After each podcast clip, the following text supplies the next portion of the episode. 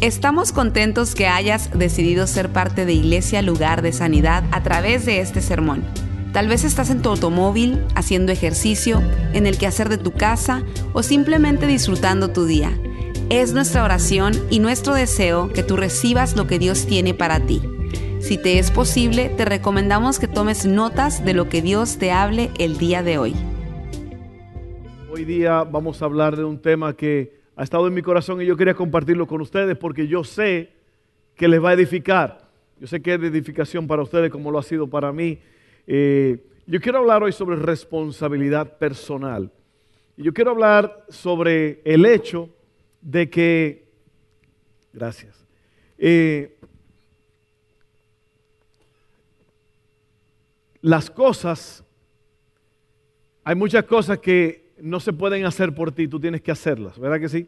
Por ejemplo, nadie se puede levantar, ir al trabajo por ti, tú tienes que levantarte temprano, tú tienes que eh, poner la alarma, tú tienes que eh, hacer el esfuerzo de levantarte e irte a trabajar y tú tienes que trabajar y con el sudor de tu frente ganarte el sustento de la casa. muchas cosas, y yo voy a hablar de ellas, son una responsabilidad personal, nadie más puede hacerlo por nosotros. Entonces yo creo que cuando nosotros eh, hacemos un esfuerzo en todas estas áreas que voy a hablar en un rato, nosotros vamos a tener una vida extraordinaria. Y yo le voy a dar unos cuantos puntos y le voy a hacer un regalo hoy. Este regalo se llama la docena diaria, que es algo extraordinario. Yo lo he hecho antes y una vez más lo voy a hacer porque esto me, ayudó, me ha ayudado muchísimo a mí en mi caminar con el Señor y se le va a regalar uno de estos. A mí me gustaría que usted lo pusiera en un lugar, en el refrigerador, en un lugar donde usted pueda verlo todos los días y así usted pueda ser edificado. Así que bienvenidos a todos otra vez. Si usted nos visita por primera vez y, o por segunda vez, pero aún no ha tenido las reuniones con nosotros allá atrás, que son muy cortas, de unos 5 o 10 minutitos, después del servicio queremos verlo, conocerlo cara a cara. Así que pásele, si usted trajo a alguien, llévelo ahí atrás con nosotros para que podamos conocerlo. Amén. Responsabilidad personal. Ayer ya pasó, mañana todavía no está aquí. Eso no significa que ni el ayer ni el mañana signifiquen nada o que no son importantes, pero tenemos que aprender del ayer para no volver a cometer los mismos errores y no podemos vivir con miedo al mañana. Entonces ve, el ayer y el mañana tienen un significado, tienen una importancia, pero no la importancia que tiene el presente, el hoy. Eh, recuerden que hay muchos que se pasan la vida reparando porque no prepararon. Estoy hablando de responsabilidad personal. Hoy planearemos o planeamos el mañana para que sea un éxito, pero todo esto ocurre ahora.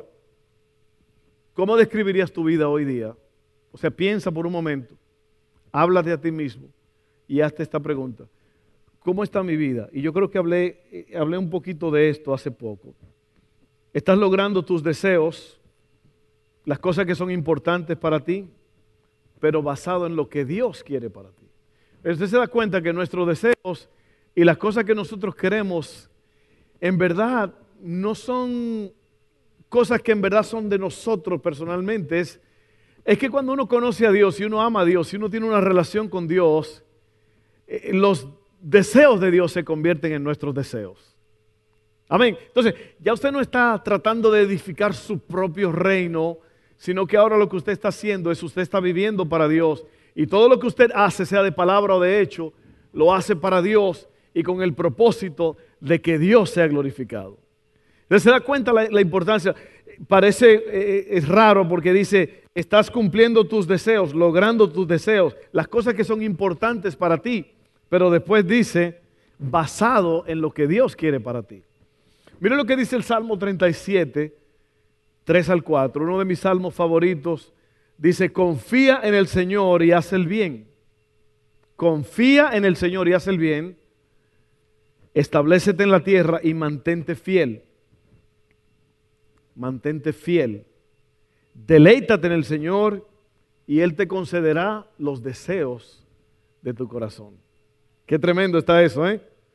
Tremendo. Deleítate en el Señor y Él te concederá los deseos de tu corazón. Ese es el Salmo 37. Un hombre llamado John Carter dijo, la mayoría de las personas no dirigen sus vidas, más bien las aceptan. Tremendo, ¿eh? No las dirigen sus vidas. O sea, ellos no tienen un plan sobre sus vidas. Ellos nada más viven lo que la vida le traiga.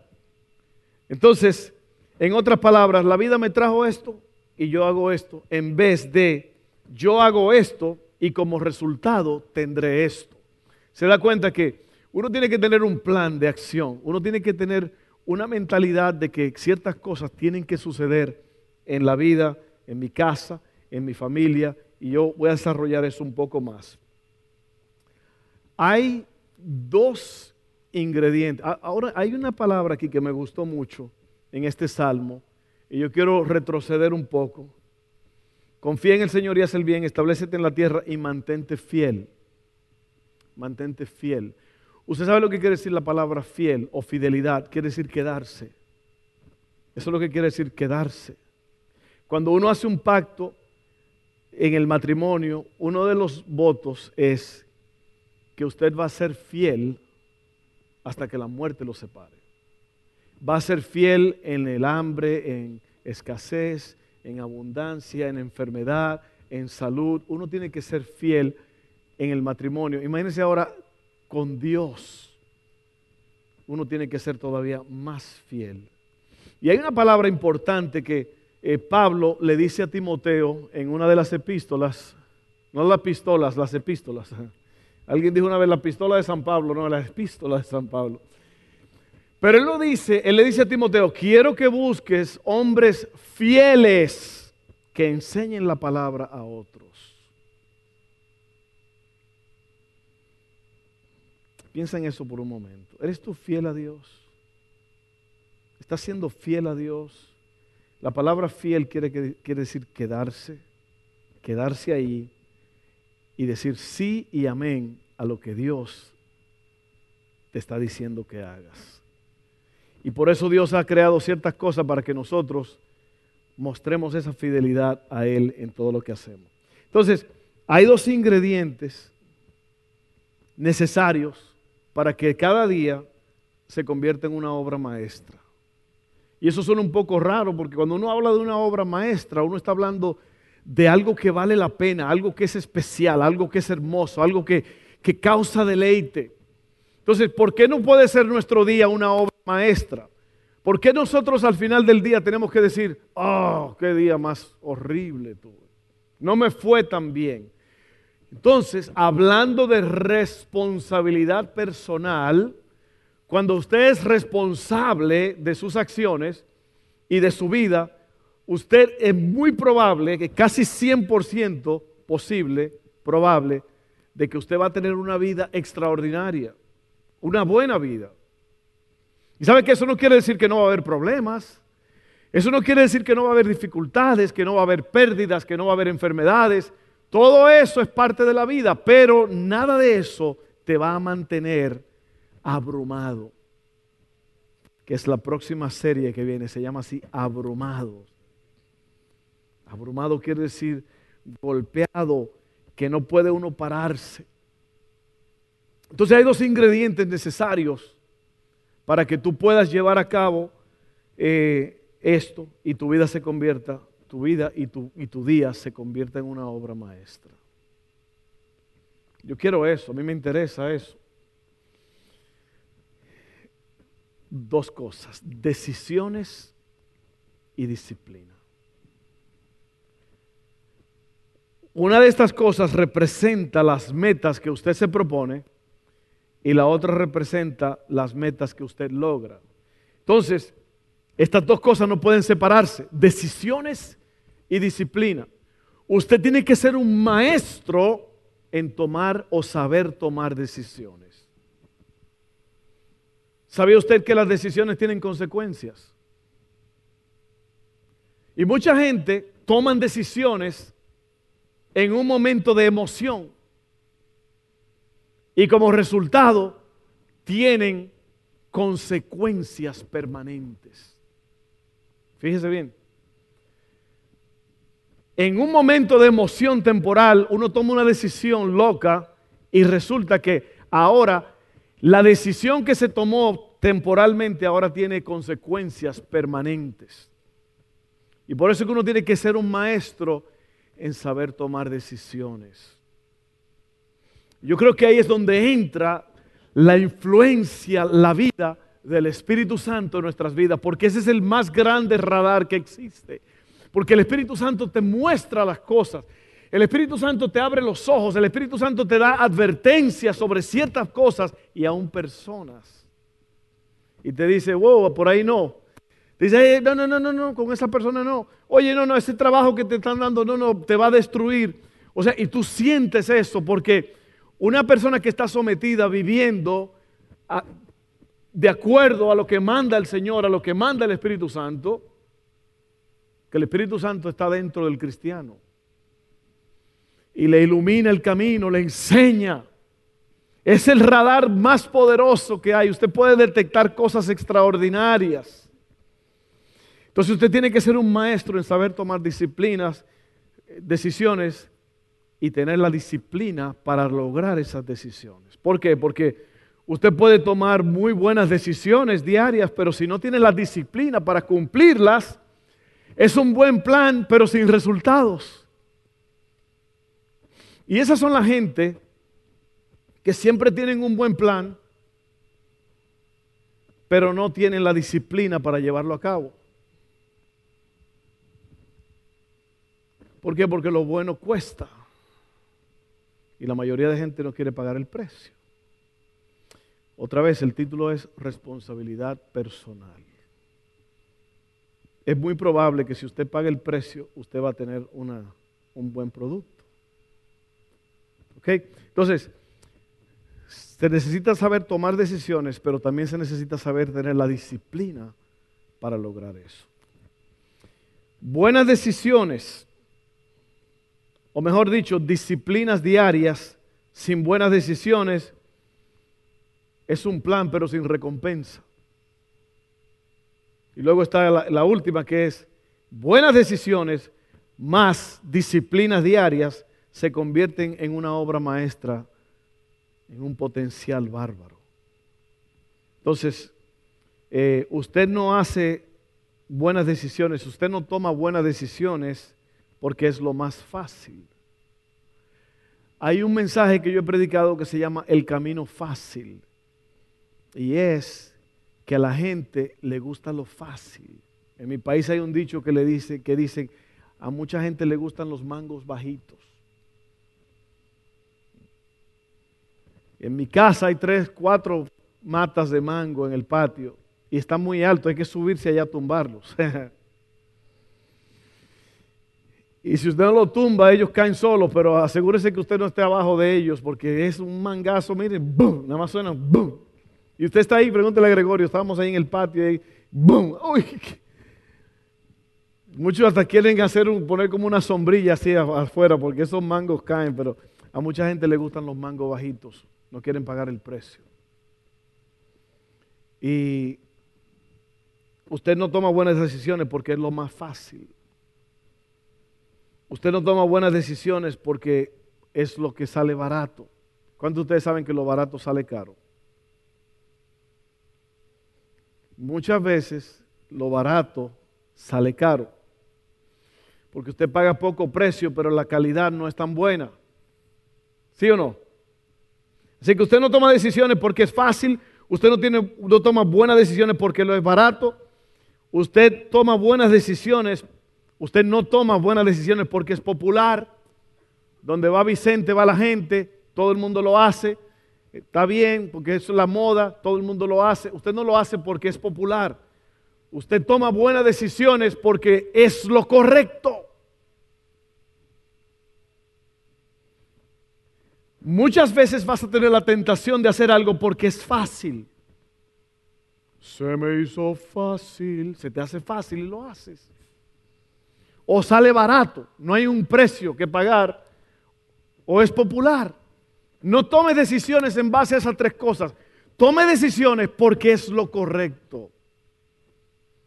Recuerda, Hay personas que toman decisiones basadas en emociones y están pagando consecuencias permanentes. Amén. ¿Me entendió esa última parte que dijo? ¿Qué dije? Ah. Así que aquí va el asunto, miren. Número uno, usted tendrá una mejor vida cuando usted empiece a hacer buenas decisiones. Usted va a tener una mejor vida. Mucha gente quiere cambiar su vida, mucha gente quiere mejorar sus vidas. Bueno, empiece a tomar buenas decisiones y las cosas van a cambiar a tu favor. Recuerden la docena diaria y eso es lo que tengo aquí, miren. Y yo voy a hablar rápidamente, yo voy a, dar esta lista de 12 cosas y luego te voy a dar dos puntos más para poder entender este mensaje. Es muy importante esto porque yo quiero, yo quiero que tú y yo tengamos una vida extraordinaria. Yo quiero que tú y yo tengamos un día, cada día, que sea una obra maestra. usted tiene que ser un poco más, más competente en este asunto. Hay muchas personas que son muy laid back. ¿Usted sabe lo que quiere decir laid back? Muy relax todo el tiempo. Ah, que la vida pase, que las cosas pasen. Yo estaba oyendo hoy que los mileniales, los jóvenes, creo que son entre 24 y 35 años, creo que es por ahí. Eh, antes las personas tenían lo que llaman un bucket list, una lista de cubetas. No sé qué, tiene que ver con eso. Me imagino que en, la cubeta usted carga la lista de lo que quiere. Pero la gente tiene un bucket list, una lista de cosas que quieren hacer, saltar de un avión, ir al Monte Everest, ir a Francia, esto, son cosas que uno quiere hacer, pero después, cuando uno se está acercando ya al fin de la vida. Alguien dijo ahora que los mileniales quieren hacer esto antes de aún empezar la universidad. Y muchos muchachos con el dinero de los padres ahora están yendo a Francia, están yendo a, explorar un volcán, están yendo a la, a la cima del monte tal y cosa, y se ha invertido el asunto y mucha gente no quiere pagar el precio. ¿Se da cuenta? Entonces, oiga bien esto. La docena diaria para vivir al máximo, así yo lo he titulado, y yo quiero que usted ponga, hasta le hice un marquito bien bonito, si usted quiere marcarlo, si quiere, pero póngalo en un lugar donde usted pueda verlo todos los días. Esto me ayudó mucho a mí y yo sé que le va a ayudar a usted, porque es una lista que usted puede confiar en ella y usted puede verla y, es, eh, tiene significado, ¿ok? La primera cosa que usted va a hacer, la docena diaria, es solo por este día. ¿Por qué? Porque ayer terminó anoche, mañana todavía no está aquí. Así que yo voy a hacer esto es hoy, cuando me levante, yo voy a hacer esto solo por este día yo voy a profundizar mi relación con Dios. Ahí muchos de ustedes están fritos. Muchos de ustedes no se sientan nunca a leer la Biblia, nunca se sientan a hablar con Dios y usted espera que su vida espiritual crezca. Imagínense, Cristo mismo dijo, Cristo, el Hijo de Dios, iba al monte de los olivos todos los días a orar. Él se metía con Dios. Él estaba buscando a Dios. El Hijo de Dios necesitaba a Dios su Padre. Imagínese usted y yo ahora. Si usted no tiene un tiempo con Dios en el cual usted habla con Él y le presenta su día, sus dolencias, sus logros, todas las cosas, usted no va a conocer a Dios. Acuérdese que yo le he dicho a ustedes que la palabra amor se deletrea tiempo. La palabra amor se deletrea tiempo. Si usted dice que ama a Dios, pero no pasa tiempo con Él, su amor es dudable. Es que yo no tengo tiempo, no, tiempo hay, lo que hay es mal manejo del tiempo. Es el problema. Voy a profundizar mi relación con Dios. Es lo primero que yo voy a hacer cada día. Voy a hablar con Dios, voy a leer su palabra, me voy a comunicar con Él. Y durante el día, cualquier chancita que yo tenga, yo voy a hablar con Él.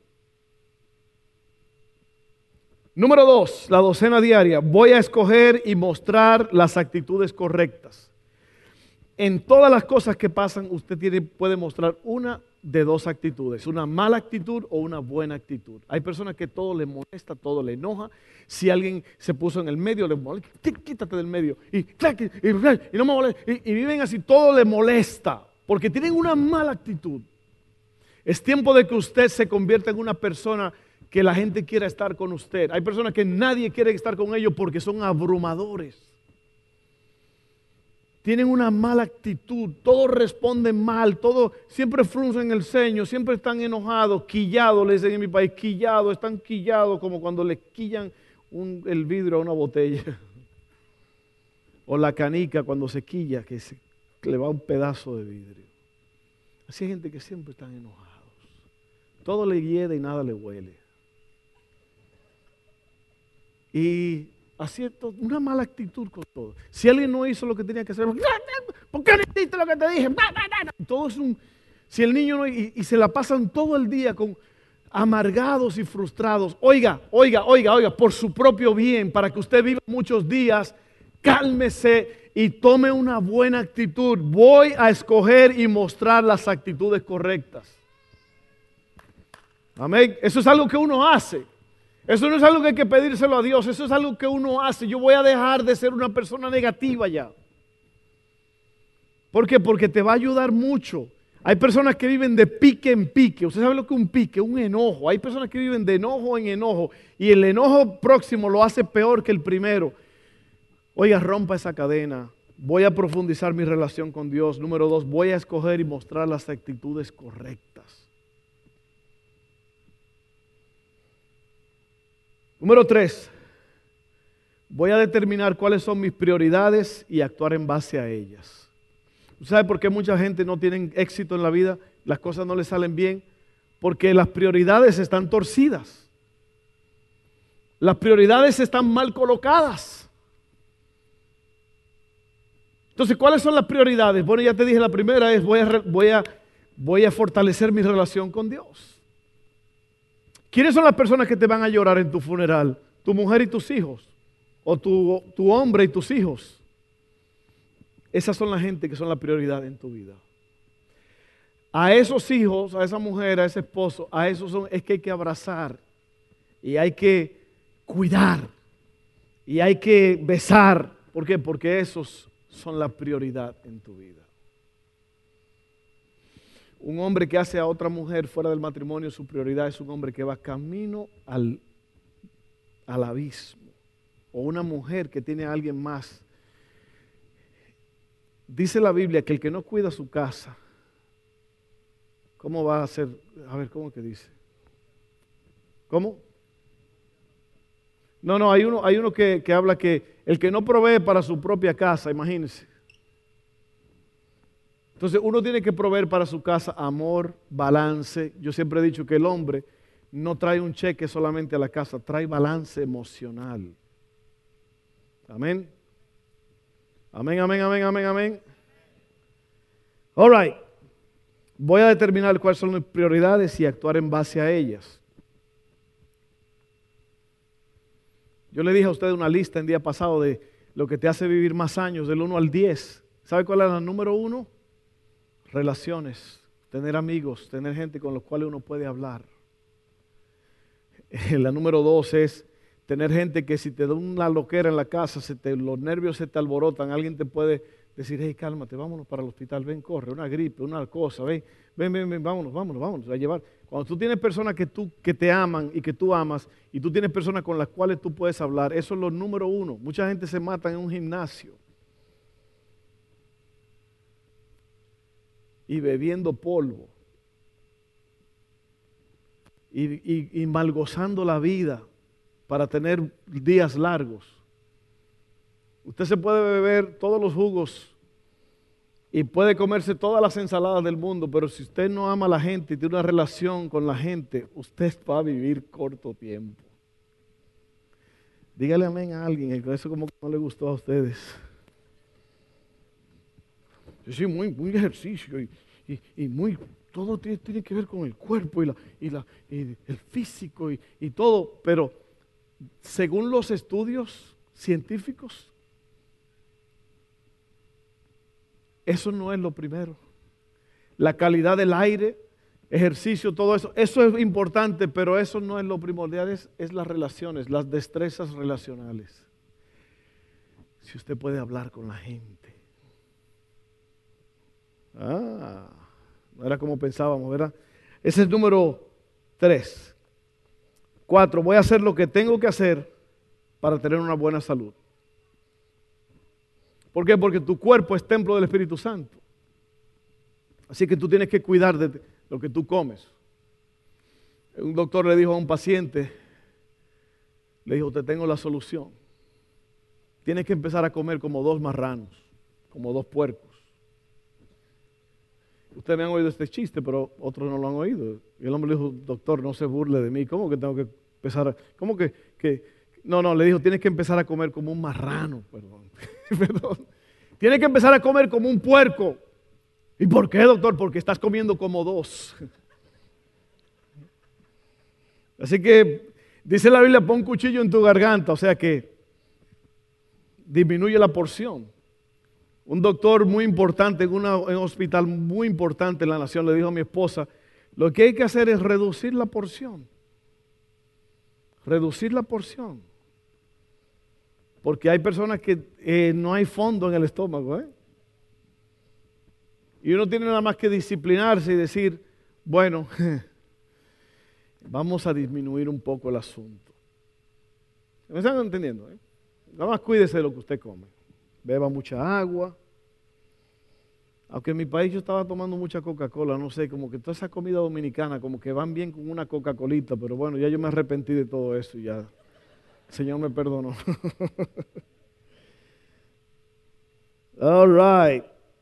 Es que allá las Coca-Cola son mejores, no tienen tanta azúcar, ¿verdad? No como aquí. Así que voy a profundizar mi relación con Dios, voy a escoger y mostrar la actitud correcta, voy a determinar cuáles son mis prioridades y actuar en base a ellas, voy a hacer lo que tengo que hacer para tener una buena salud, voy a, a tener una buena comunicación con mi familia y voy a cuidar de ella, ya hablamos bastante de eso. Número seis, voy a desarrollar y practicar buenos pensamientos. La semana pasada yo te dije que la Biblia dice que uno es lo que uno piensa. Así que usted tiene que cuidar eso. Usted tiene que cuidar lo que usted deja que entre a estas dos paredes aquí. Cuide lo que usted piensa. No ande con fantasías ni con, con cosas que usted no tiene que pensar. No se ponga a pensar en cosas que, en, en dudas, en temores, en cosas y no lo haga. Hace poco me dijo una mujer, a mí me encantan las películas de terror y después no pueden dormir en la noche. A mí no me gusta la película de terror por eso, porque después no duerme uno, ¿eh? Pensando que le va a salir un monstruo detrás de las paredes.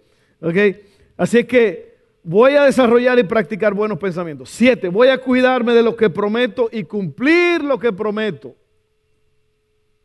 Yo tengo una niña con 14 años que se llama Hailey, que usted le puede decir algo y ella nunca se le va a olvidar lo que usted prometió.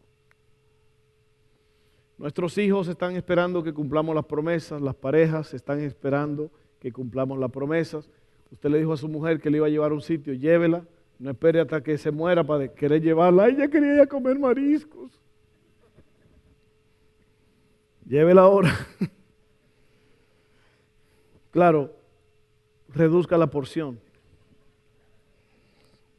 Voy a cuidarme de lo que prometo y cumplir lo que prometo. Ocho.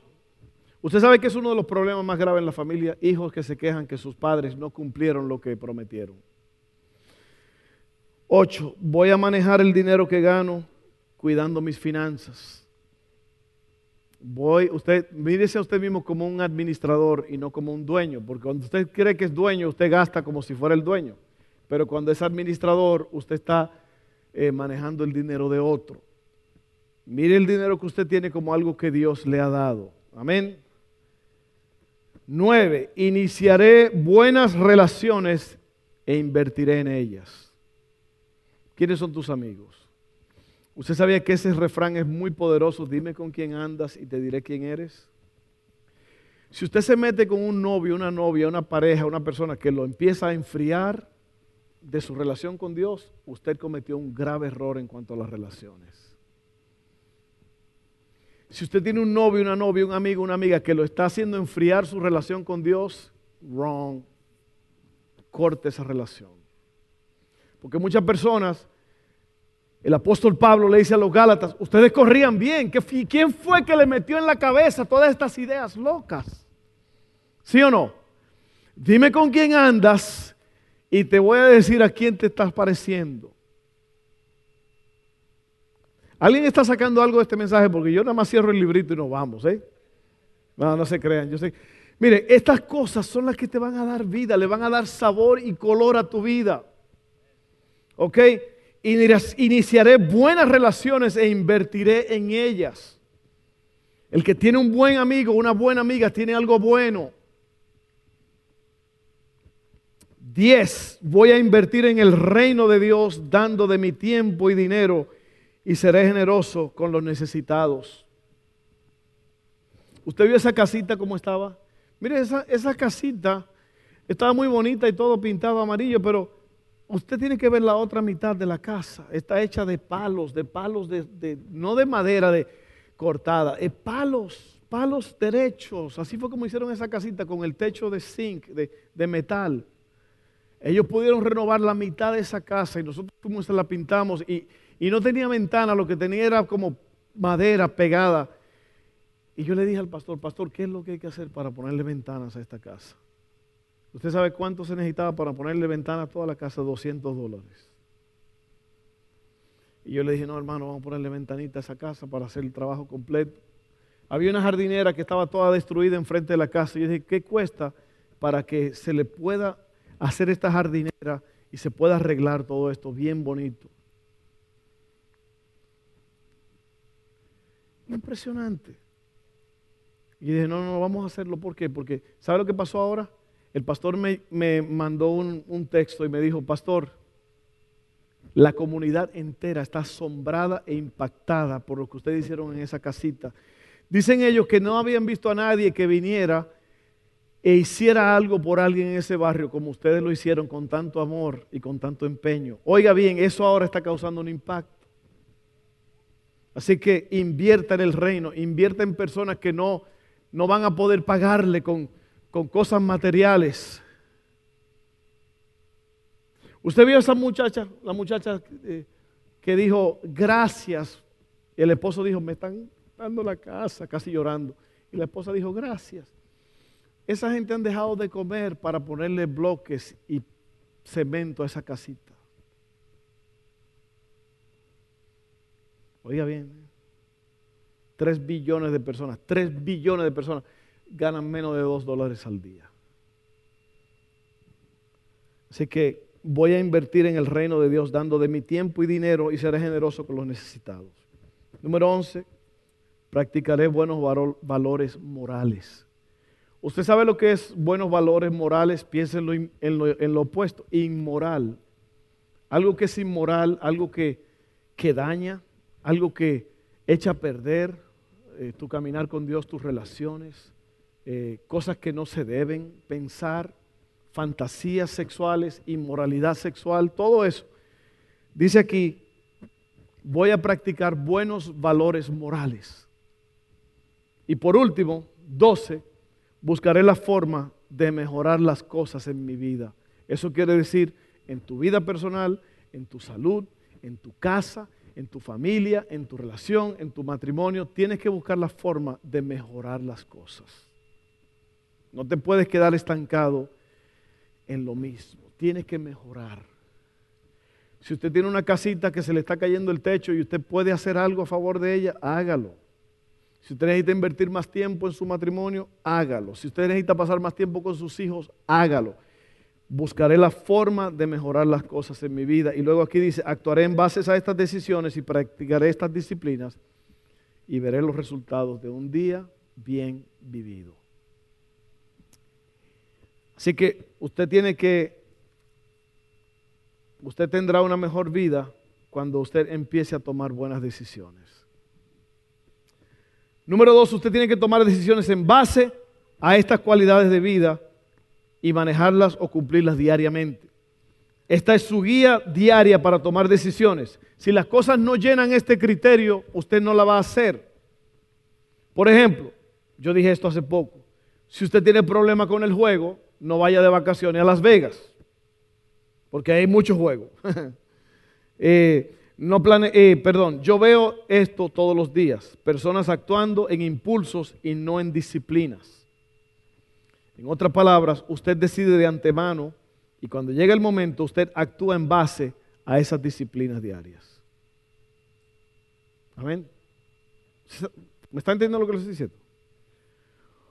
Usted ve estas cosas y usted dice, esto es lo que yo voy a hacer. Yo no voy a tomar ninguna decisión que no tenga que ver con esto. ¿Por qué? Porque entonces lo que pasa es que usted está gastando, gastando tiempo y gastando dinero e invirtiendo en malas relaciones.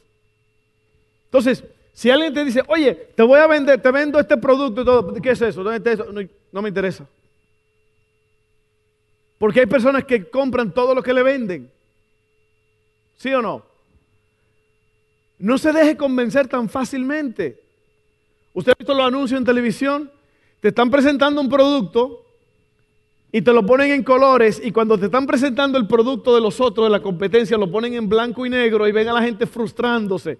Puede ser una licuadora, puede ser esto, que no pueden trabajar y en blanco y negro, pero te venden su producto en colores. Ve, yo no puedo comprar todo lo que me venden. Usted tiene que tener cuidado de que usted tenga un enfoque en su vida. Usted no puede aceptar a cualquiera que venga a ofrecerle su amistad. ¿Por qué? Porque una mala amistad te puede arrastrar. ¿Con quién tú te juntas? ¿Quiénes son tus amigos? ¿De qué hablan? ¿En qué estás gastando? ¿En qué estás invirtiendo tu tiempo, tu dinero? Todo eso, todo eso tú lo vas a juzgar de en base a esta docena diaria. Si no llena el criterio, tú no lo haces. Seguimos, vamos terminando ya. Oiga bien, una persona casada no debe andar entretenida en pensamientos con otra persona, no importa lo que esté pasando en su matrimonio. Esto le habla mucho a personas que le está yendo mal en el matrimonio, están teniendo cositas, pero, ah, no, que me hicieron caso aquí, que me hicieron caso allá. Le digo, le va a ir peor. Arregle su casa, ponga su casa en orden. No ande tratando de buscar afuera porque usted está teniendo un problema en la casa. Va a terminar en un nido de avispas. ¿Ok? Muchas personas violan sus valores morales espontáneamente por la emoción del momento. Otra vez, aquí va. Muchas decisiones hechas por la emoción del momento producen resultados permanentes. Así que esta lista saca el factor emoción de las decisiones, librándonos de errores fatales o de por vida y permite que manejes tu vida más fácilmente. Por último, la disciplina que tú practicas hoy te van a dar un mejor mañana. Todo el mundo quiere adelgazar, pero no quieren controlar lo que comen. Todos quieren vivir mucho tiempo, pero no quieren hacer lo que tienen que hacer para vivir mucho tiempo. Como dije ahorita, relaciones correctas, amar a la gente, salud. Muchos quieren dinero, pero no quieren trabajar duro para ganarlo. Y cuando hay oportunidad de trabajar, demandan lo que ellos quieren ganar. Eso quiere decir, hermano, mire, que si no hay trabajo y alguien le está ofreciendo algo, yo he visto personas que están, que no tienen nada en los gabinetes, en la cocina. Eso se llama limosnero y con garrote. Sí, sí, sí, ellos, ellos no tienen nada en la casa, pero alguien le dice, pues ven, mira, ven, ven, dame un trabajito aquí. ¿Cuánto me va a pagar? Oh, no, no, yo no trabajo por eso. Oiga, hay otro refrán que dice, más vale pájaro en mano que volando, ¿sí o no? Si usted lo tiene en la mano, por lo menos está en la mano. ¿Ok? Las decisiones nos ayudan a empezar, mientras que las disciplinas nos ayudan a terminar. Mahatma Gandhi dijo, un sabio de la India, un, líder,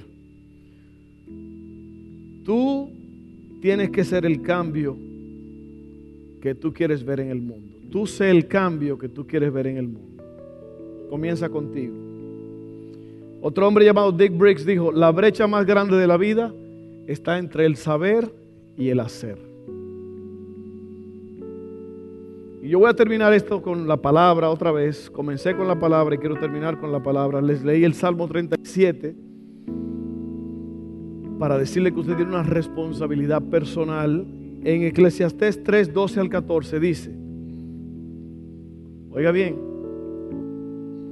así que llegué a la conclusión de que no hay nada mejor que alegrarse y disfrutar de la vida mientras podamos Además, la gente debería comer, beber y aprovechar el fruto de su trabajo porque son regalos de Dios.